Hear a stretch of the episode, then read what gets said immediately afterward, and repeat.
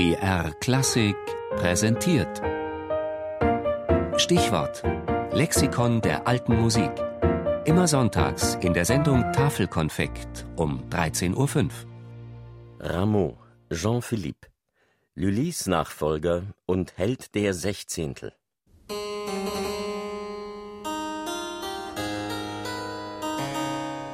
Nach Lully sind alle Komponisten, Colas, Campra, Destouches und die anderen, seine Imitatoren gewesen. Bis endlich.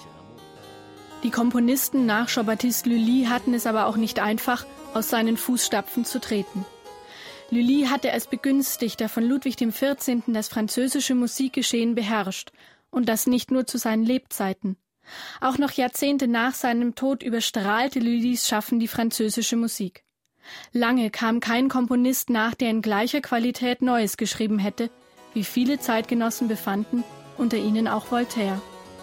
Seine Imitatoren gewesen, bis endlich Rameau gekommen ist, der sich über die anderen erhoben hat durch die Tiefenwirkung seiner Harmonie, der mit seiner Musik eine neue Kunst geschaffen hat.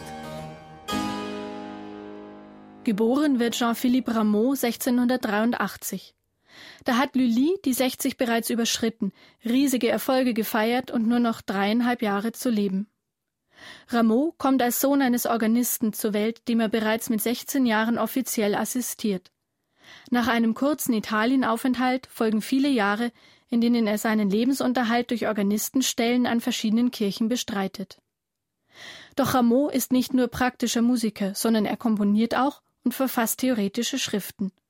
Für seine Bühnenwerke arbeitet er mit verschiedenen Librettisten zusammen, unter anderem mit Voltaire. Rameaus Schaffen polarisiert. Die einen lieben ihn, zeigen sich begeistert von seinen kühnen harmonischen Ideen, von der Kraft und Schnelligkeit der Musik.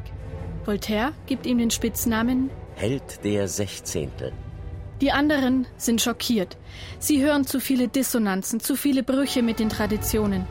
Die Musiker der Oper sollen sich geweigert haben, Rameaus komponiertes Erdbeben in Les Saintes Galantes zu spielen.